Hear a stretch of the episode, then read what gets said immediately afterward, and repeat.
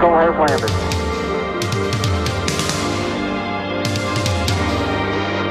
Schöner, größer.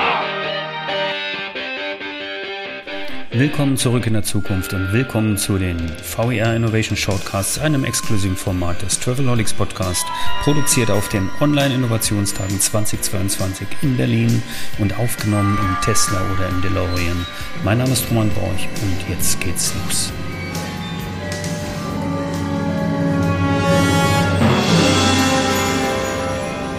Und den ersten Shortcast vom VER Online-Innovationstagen aus Berlin 2022, den ich jetzt im Tesla aufnehme. Und neben mir sitzt äh, Herr Rutz, Chef von der ITB, kann man das so sagen? Ja, die sagen zu mir Head of ITB, aber mit dem Kopf und mit dem Herz muss man beides irgendwie kombinieren. Okay, Head of ITB ist man natürlich auch, äh, wenn die ITB erstmal nur virtuell stattfindet, aber das ändert sich ja im nächsten Jahr wieder. Darüber werden wir auf jeden Fall gleich sprechen. Das ist mir sehr wichtig, dass wir das mal festlegen. Jetzt sitzen wir im Tesla. Warum haben Sie sich den Tesla ausgesucht für den Interview-Part? Also ich bin selber schon ab und zu Tesla gefahren äh, und kenne den Komfort. Ähm, das andere Auto, das hier steht, hat nicht so einen Komfort. Wir sagen jetzt nicht, was es ist ähm, äh, daneben. Und ähm, für so ein Interview muss man auch ein bisschen Platz, Platz haben hinten. Und das haben wir in der zweiten Sitzreihe. Das war der Teil Schleichwerbung für, für Tesla selber. Alles klar, ich bin mir sicher, Elon Musk wird sich freuen. Äh, und für den Standort Berlin-Brandenburg ist es ja auch nicht ganz unwesentlich. Ebenso für die ITB. Ich starte immer diese Interviews, diese Shortcuts auf diesen Online-Innovations Tagen mit einer Frage und zwar, wo sehen Sie eigentlich, Herr Rutz, die äh, wichtigsten Herausforderungen, die wichtigsten Baustellen, die die Touristikindustrie im Punkto Innovation, Zukunft hat in der nächsten Zeit? Ich glaube, das haben wir beim ITB-Kongress 2022, diesem Jahr im März, den wir gestreamt haben, an drei Tagen sehr gut bewiesen. Wir haben neben den Dauerbrennen Digitalisierung und äh, Nachhaltigkeit das Thema Resilienz ganz, ganz besonders hervorgehoben. Ich glaube, dass das insgesamt damit zu tun hat, dass wir im, im Bereich Fachkräfte, im Bereich Krisenvorbereitung und Management einfach noch besser werden müssen. Natürlich hat niemand antizipiert, dass das alles kommt, was wir 2019 noch nicht wussten. Covid, Krieg, Energiepreise, Inflation. Aber wer weiß, was noch on top kommt. Und ähm, deshalb ist Resilienz aus meiner Sicht und als Ergebnis ein Grad von Self-Reliance ein Thema, was für die Touristik enorm wichtig ist, auf allen Stufen vom CEO bis zur Mitarbeitenden. Absolut. Und wie stellt sich die ITB, wenn man das so fragen kann, auf diese Herausforderungen ein? Wir haben beschlossen, ab 2023 unser Profil zu schärfen. Das geht im Wesentlichen auf das Kundenfeedback zurück. Wir sind seit vielen Jahren im Gespräch mit Key Accounts und etwa 80 bis 85 Prozent unserer internationalen Destinationen und natürlich der ähm, äh, privaten Supplier sagen, wir würden gerne eine ganz rein fachliche B2B-ITB haben. Das schaffen wir ab 2023, indem die Publikumstage, die normalerweise am Wochenende waren, sich dem Berlin Travel Festival angliedern und das wiederum wird auf den November verlagert im Verbund mit einer Freizeitmesse, mit Boot, mit Angel, mit Caravan, also Lifestyle und Festival passt gut zusammen. Wir finden im März statt und auch mit einer zweiten Neuerung beginnen bereits am Dienstag, das ist der erste Messetag, der siebte, dritte, also bitte schnell Hotels buchen, bevor Booking.com das mitkriegt.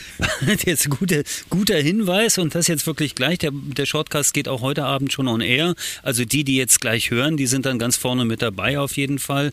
Ähm, wird es dann trotzdem so sein, wie es hier auf der Veranstaltung ist, dass dann äh, auch die ITB wieder hybrid sein wird? Also wird es auch ein, eine digitale Ausgabe geben oder werden wir rein äh, Präsenz haben? Im Vordergrund steht natürlich die persönliche Begegnung. Die Sehnsucht ist groß. Viele äh, Vertriebler haben ihren Counterpart noch nie live gesehen, sondern nur am Bildschirm. Gerade die Longhaul-Leute freuen sich enorm auf die Begegnung. Aber wir haben auch gelernt aus den letzten zwei Jahren, wo wir digital unterwegs waren und nehmen von diesen Learnings etwas mit. Beispielsweise, dass wir den Kongress an drei Tagen sehr professionell aus dem Studio heraus in Plasberg-Qualität streamen. Oh, großartig, da freue ich mich sehr drauf, da bin ich sehr gespannt. Das bedeutet aber ja eigentlich auch, wenn ich das so richtig verstehe, dass sich auch das Setting auf der ITB dann verändern wird. Ne? Oder wird es dann diese klassischen Dekorationen und diese, ich nenne es mal das afrikanische Dorf, was es gab und ähnliche Geschichten weitergeben oder werden wir, werden wir auch eine neue ITB erleben? Man muss das natürlich den Ausstellern und ihren Budgets überlassen.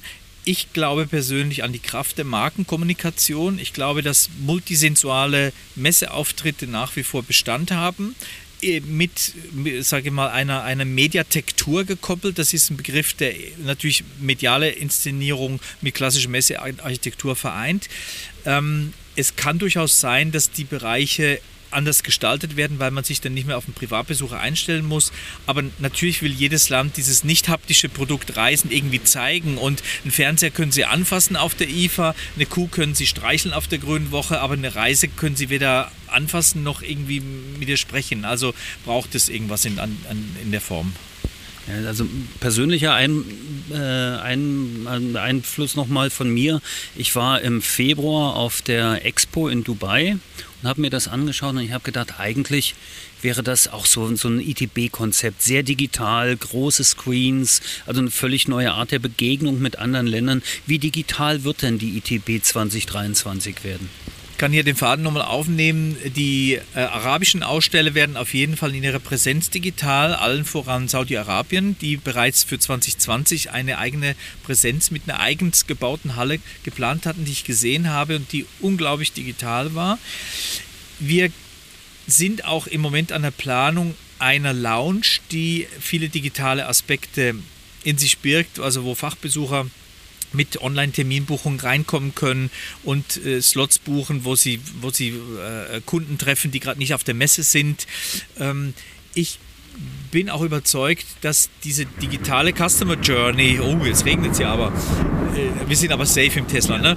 Ähm, ich bin überzeugt, dass die digitale Customer Journey auch nochmal einen Schritt nach vorne gehen muss, sozusagen dieses Seamless Experience, von dem wir auch beim Reisebetrieb ähm, äh, sprechen, die muss auch auf der Messe sich abspielen. Das heißt, der, der, die Messebesucherin, der Messebesucher darf online Ticket buchen, Reise buchen, ankommen, einchecken, Garderobe zahlen, äh, äh, Kontakt aufnehmen, Visitenkarten und so weiter. Also von daher ist es ähm, äh, natürlich ganz, ganz spannend.